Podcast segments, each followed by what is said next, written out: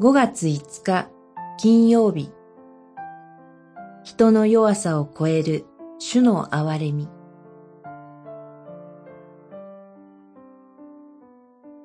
創世記二十章。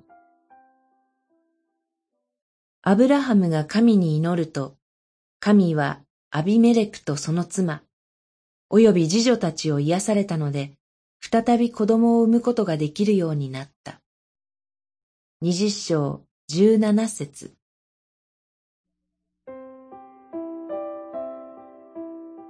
気流者としてカナンの地に滞在していたアブラハムは、土地の人々を恐れて、どこへ行っても私のことをこの人は兄ですと言ってくれないか、と妻のサラに頼んでいました。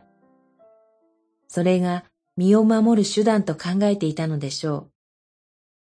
結果として大切な妻を滞在したゲラルで王アビメレクに差し出してしまいました。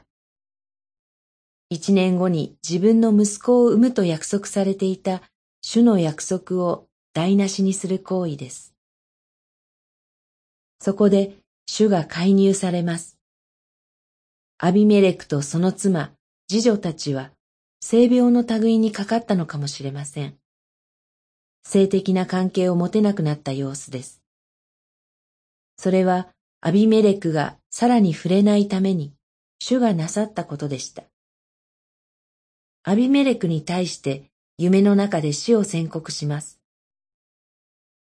彼は、あなたは正しいものでも殺されるのですか？と訴えます。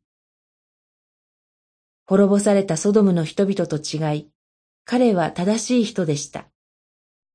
アブラハムは殺されると思う必要などなかったのです。主はサラを返し、アブラハムに祈ってもらうなら命が救われると告げます。アブラハムの恐怖心がこの問題を引き起こしました。それでもなお、主は彼との約束が失われないように守り、アビメレクのために取りなして祈る者として彼を用いられます。祈り。主よ、私たちに弱さがあっても、救いの約束を維持し、取りなすものとして用いてくださることを感謝します。